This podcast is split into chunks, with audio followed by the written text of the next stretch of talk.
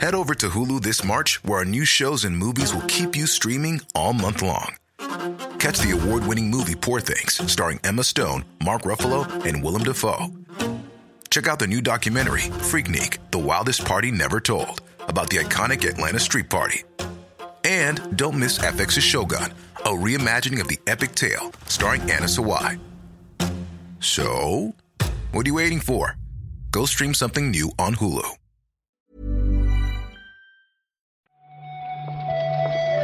Buenos días, bienvenidas, bienvenidos a esta nueva recarga activa.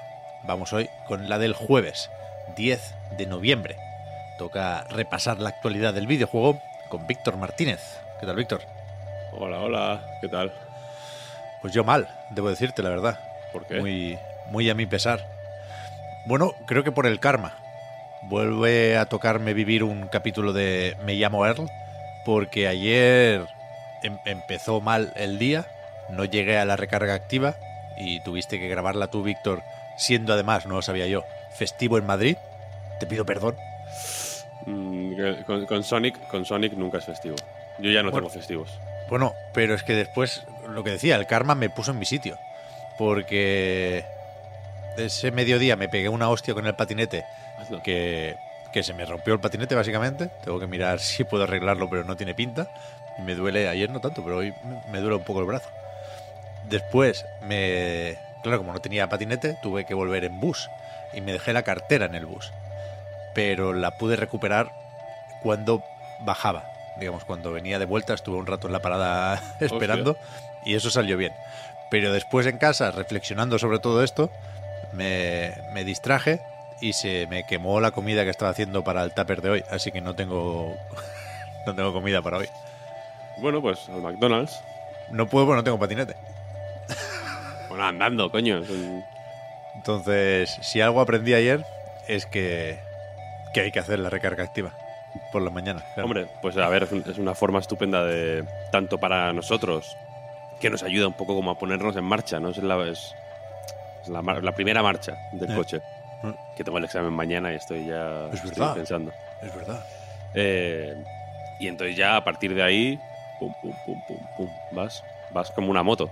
Y también para la gente que nos escucha, que espero que les ayude también a, a, a empezar el día, o bueno, en realidad al café de la media mañana, a veces, ¿no? A, a- a la sobremesa incluso, hemos llegado algún- en alguna ocasión, así que imagínate. No es nuestra intención. Así que vamos para allá, que tenemos además hoy un par de jaleos, eh. Sí, sí. Cuidado.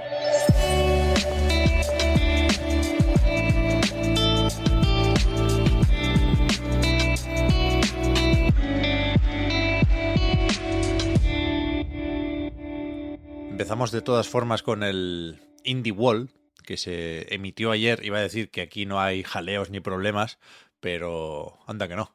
si, si vimos, por ejemplo, a Space for the Unbound, que pinta muy bien, tiene fecha, por cierto, 19 de enero, pero veníamos de eh, comentar en otras recargas el jaleo que tuvieron con la editora y con un dinero que le venía. Bueno, también hay jaleos en el mundo de los indies, pero es verdad que fue un- una presentación muy, muy colorida y de muy buen rollo, ¿no?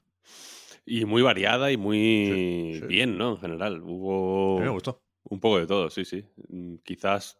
mm, No, no- los- los- no sé si es cos- cosa de los indie wall, pero como que siempre tienen un poco más de dificultad para hacer ruido o, o- o para hacer el mismo ruido que los, que los directs grandes, en el caso de Nintendo.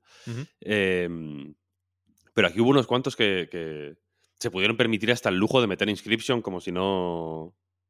como si fuera. ¿No? El- lo último que han metido en el, el- los juegos de la NES del, del Switch Online. Ya ves. ¿Qué, qué podemos destacar, Víctor, de lo que se vio? A mí me gustaron un par, supongo que coincidiremos como mínimo con uno. Yo creo que con uno, te refieres, si te refieres a Pepper Grinder, eh, coincidimos. Justo ahí. Ahí, ahí coincidimos, ahí nos encontramos. El- Estaba buscando el nombre del estudio porque iba a decir el nuevo juego de Devolver. Claro, Devolver no hace los juegos, ¿no? Los publica. Mm, Yo imagino que el buen gusto les.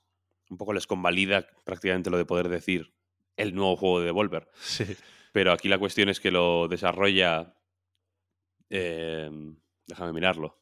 Es que el logo es medio raro, es como AREC, pero tiene que haber una letra ahí en medio que no, que no Es que fíjate, mm, esto, esto ni lo edites, Pep. Esto es, esto, esto es recarga activa.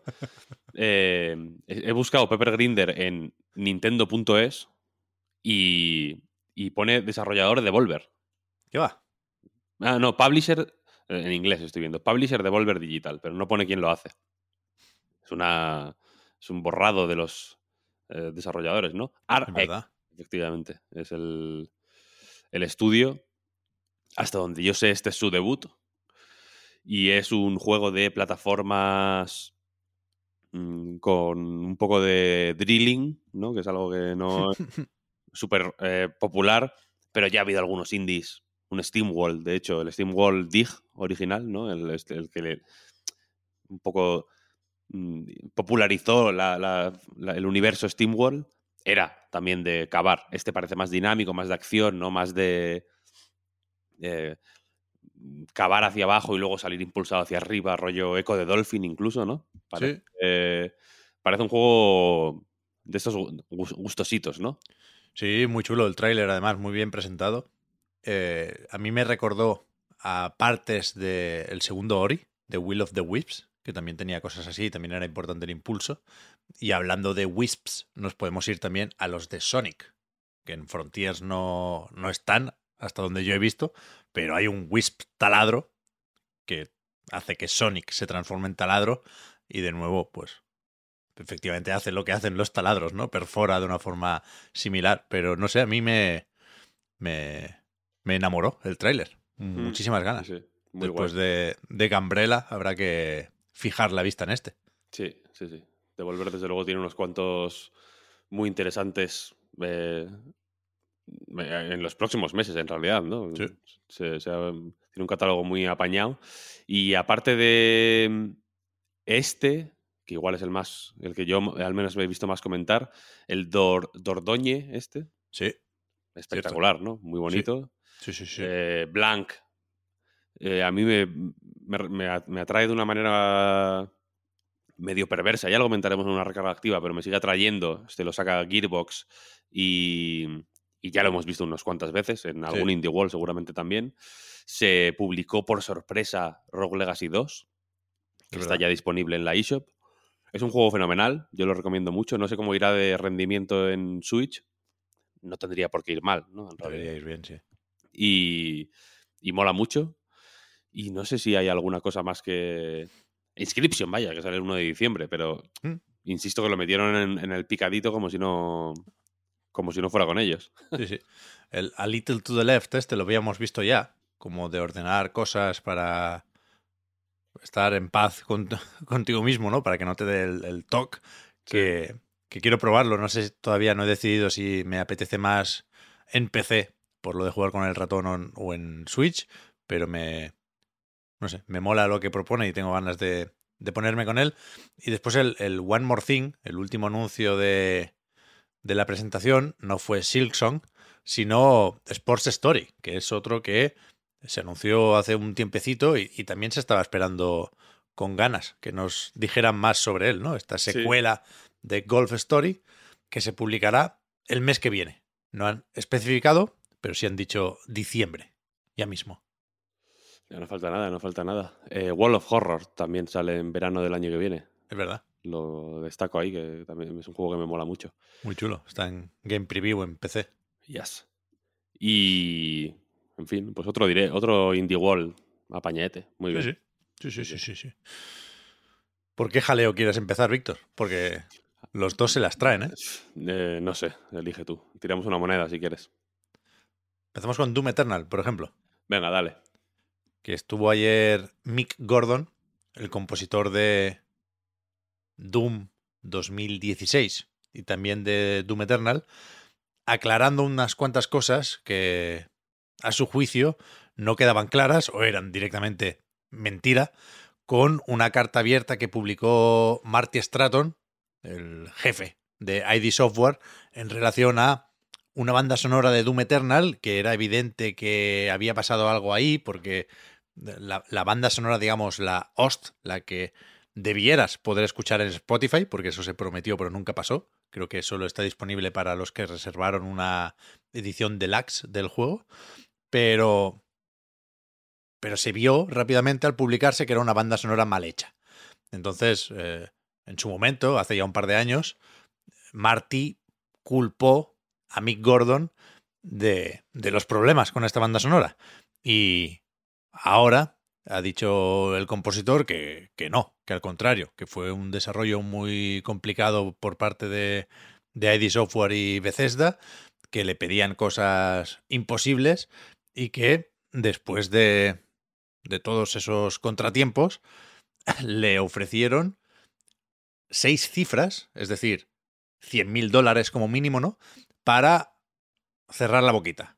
Y, y ayer decidió que, eh, según sus propias palabras, la verdad es más importante.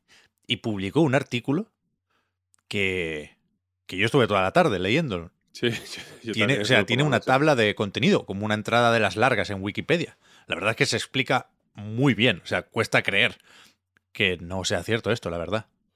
Se explica muy bien y lo que cuenta es que tampoco es mm, súper súper loco, ¿no? Porque eh, aporta en cada en cada sitio donde tiene que aportar una prueba o, dar contexto, enlaza a entrevistas donde el propio Marty Stratton habla de, ¿no? Di- Dice, dice las cosas que Mick Gordon está queriendo decir también en ese artículo y efectivamente habla de que, por ejemplo, el ritmo al que tenía que entregar la música al principio eran dos temas eh, al mes, Al mes, sí. dos, dos piezas finales que- de música que debería salir en el juego. Muy, muy temprano en el desarrollo, entonces no, no existían los niveles. Había algunos que eran bloques, simplemente todavía. No había la, la historia, por lo visto, todo lo relativo al jefes, fin- jefes finales, eh, lore del universo, la, lo- lo- la historia, el argumento del juego, ¿no? Mismo. eh, todavía estaba a un año de, ser entregado, por lo que comenta en, en este blog.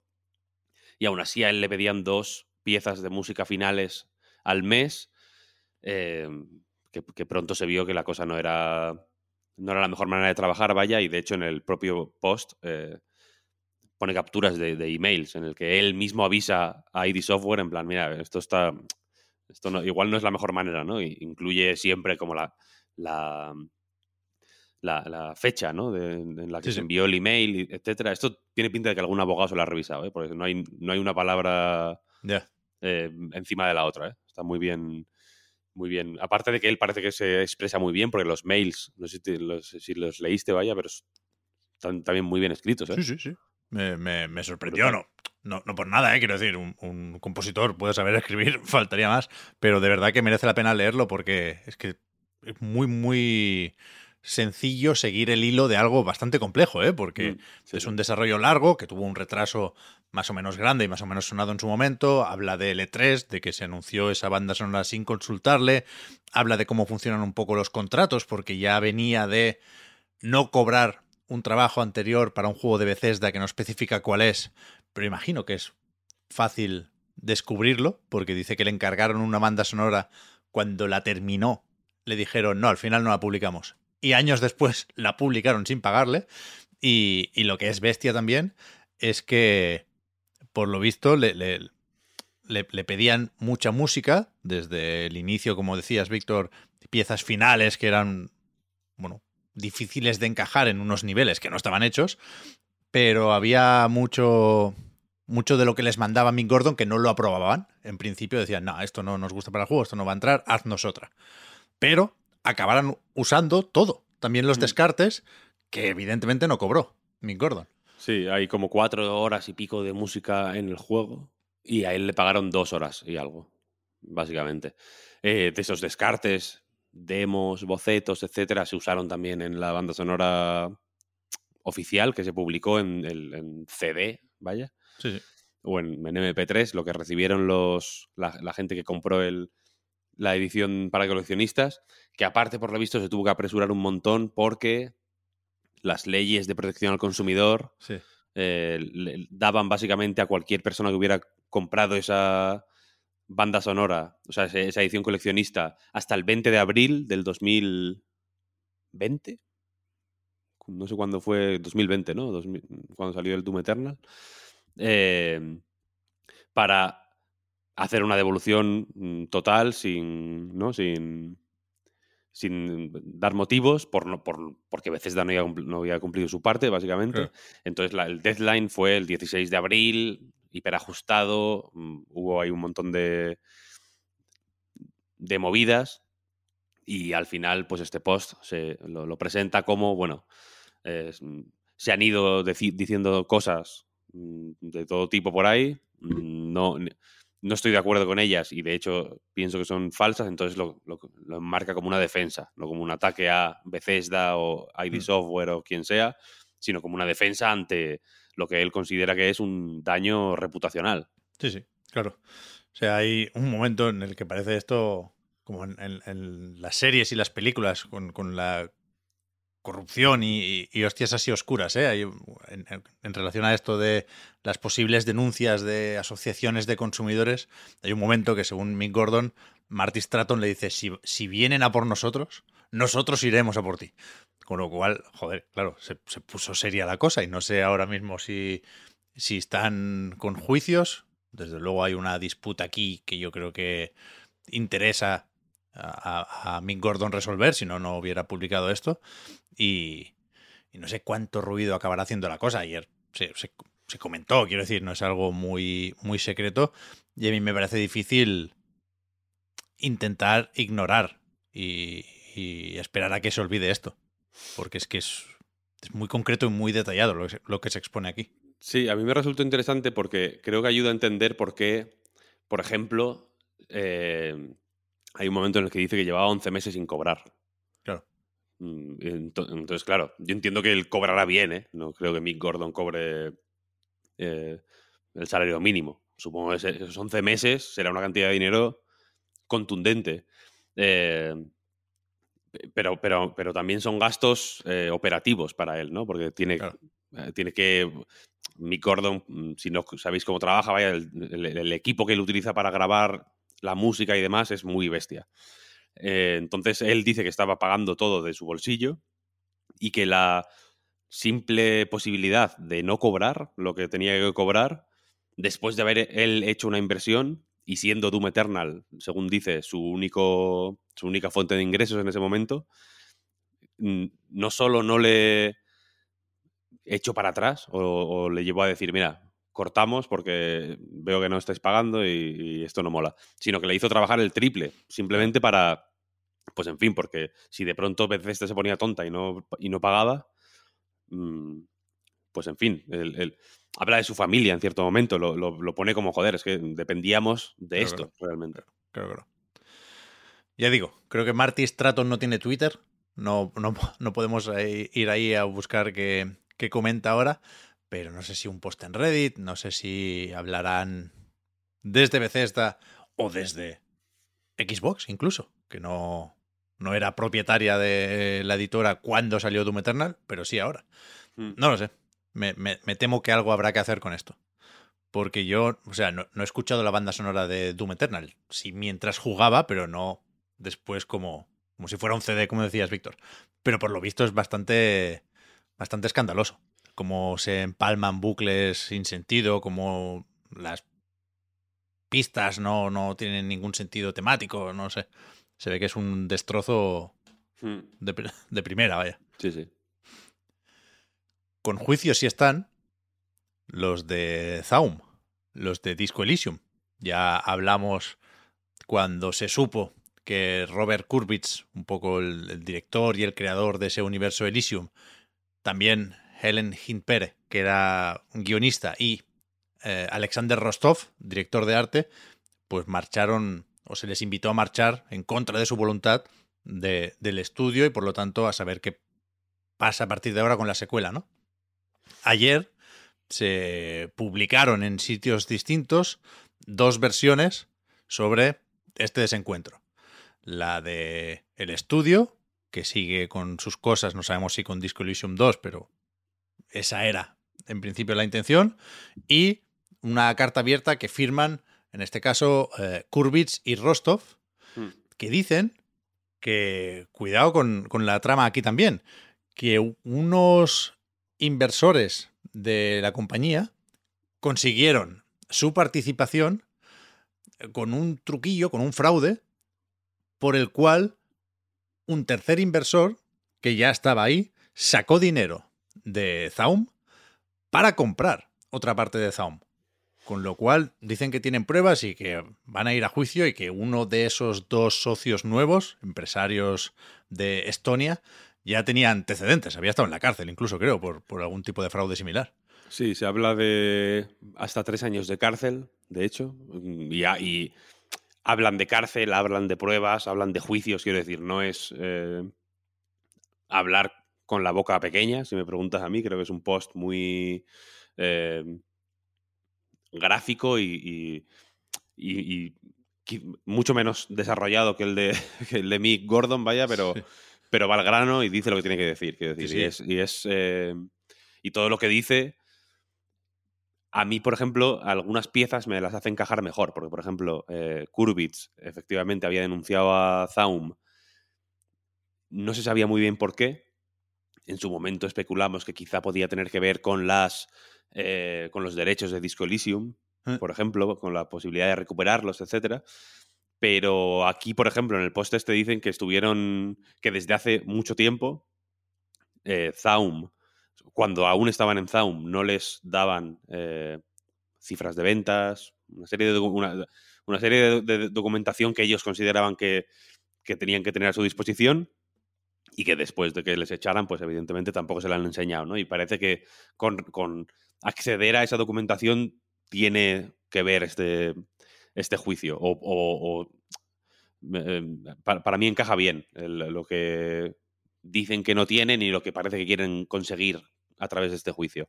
Hmm. Y, y luego en paralelo en Games Industry se hacen eco de una entrevista en un diario estonio en el que uno de estos eh, altos cargos de la ZAUM actual, a los que se apunta directamente, de hecho, en este, en este post en Medium, eh, pues habla, por ejemplo, de que las tres personas a las que se, eh, que se echó, creo que no se mencionan los nombres en ningún momento, ¿no? Como simplemente se dice the people that were dismissed o algo así.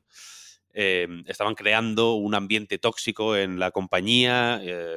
se habla de acoso sexual incluso, quiero decir, se lanzan acusaciones bastante fuertes y que, el motivo del despido no fue otro que ese, no fue apartarles de nada, sino que en realidad fue eh, la consecuencia de sus, de sus actos, ¿no? Y de este ambiente tóxico que estaban creando en, en el estudio. Sí. Hablan también de que intentaron vender o negociar los derechos, de, de la franquicia. Suponemos que de esa serie que quizás acabaría haciendo Amazon, ya veremos, pero por su cuenta. Y, y eso, supongo que no son versiones excluyentes, como si pasaba hace un segundo con lo de Bethesda. Puede haber aquí un, un, gris, ¿no? Si, ¿no? si no nos fijamos en, en el blanco o el negro. Y, y si acaso, como decías, Víctor, es fácil suponer aquí que, que, se va a esclarecer hasta cierto punto el asunto, en tanto que debería haber un juicio, porque efectivamente mencionabas esa denuncia que eh, quedó registrada, nos enteramos por un formulario en un departamento de justicia de Estonia o algo así, con lo cual eh, supongo que de algo más nos vamos a, enterar. Hmm, em, a mí personalmente, y si se me permite la anotación, me parece que lo de Games Industry y demás es un poco mm, empantanar la historia para pintar, pintar como malo a todo el mundo y que no se sepa muy bien qué, qué pasa. Lo veo un poco una triquiñuela, pero bueno, habrá que ver. Porque al final es una historia muy limpia. Quiero decir, muy limpia en el sentido de que es que, bueno, que han fangado dinero y que le deben dinero a una gente y que no les dejan ver cuánto tienen que ganar a los que deberían saber cuándo tienen que ganar y tal. Es una historia higiénica, como es el dinero. ¿Sabes lo que quiero decir? Que al final son números. Mm, ya si metes asuntos de lugares de trabajo tóxicos, de mm, gente acosada, etcétera, etcétera, la cosa se vuelve mucho más difícil de gestionar, ¿no?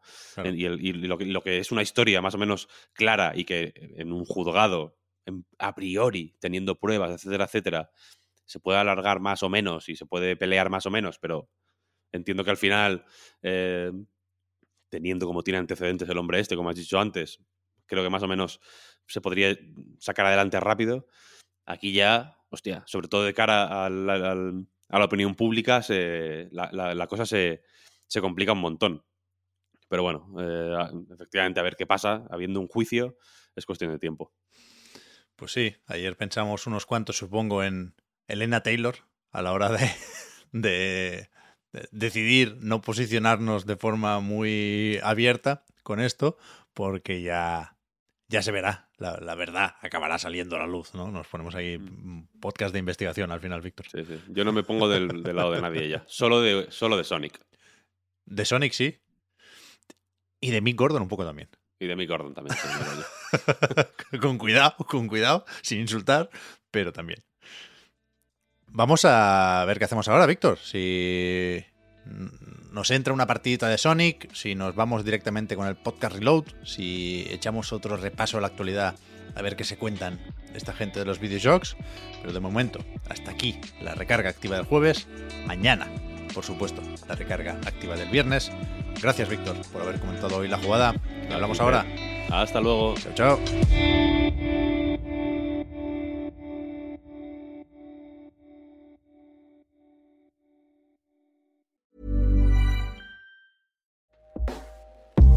Everyone, I've been on the go recently Phoenix, Kansas City, Chicago. If you're like me and have a home but aren't always at home, you have an Airbnb. Hosting your home or a spare room is a very practical side hustle. If you live in a big game town, you can Airbnb your place for fans to stay in. Your home might be worth more than you think. Find out how much at airbnb.com/slash host.